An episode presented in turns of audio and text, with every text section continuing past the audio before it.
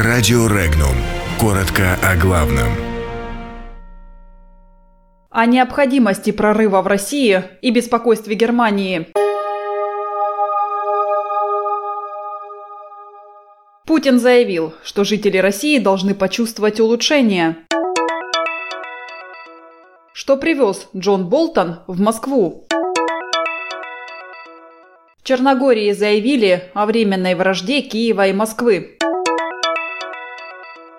В Германии обеспокоены угрозами Испании наложить вето на проект Брексита. На Украине с аэродрома украли самолет. Необходимо добиться практических результатов выполнения указа о национальных целях и стратегических задачах развития страны, чтобы люди почувствовали улучшение. Об этом заявил президент России Владимир Путин на расширенном заседании Государственного совета в Ялте. По его словам, необходимо добиться прорыва в образовании, здравоохранении, инфраструктуре и других важнейших направлениях, чтобы ситуация в стране менялась к лучшему.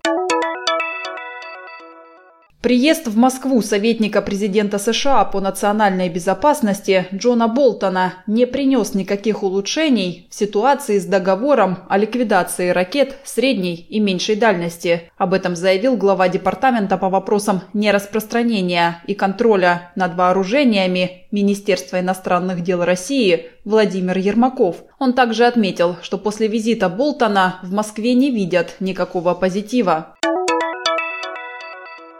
Ситуация, которая складывается на сегодняшний день на Украине, а также кризис в отношениях с Россией, очень напоминают нынешние отношения официальной Черногории и Сербии. Об этом заявил бывший президент Черногории и бывший глава правительства Союзной Республики Югославия Мамир Булатович. По его словам, всякое состояние раздельности России и Украины может быть только временным. В понимании бывшего главы государства украинцы и русские – братские народы.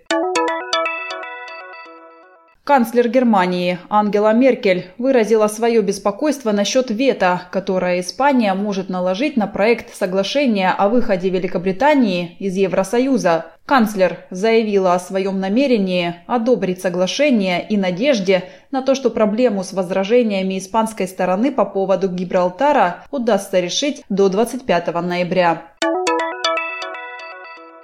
Территории бывшего аэродрома в Полтавской области Украины неизвестные похитили самолет Ан-2.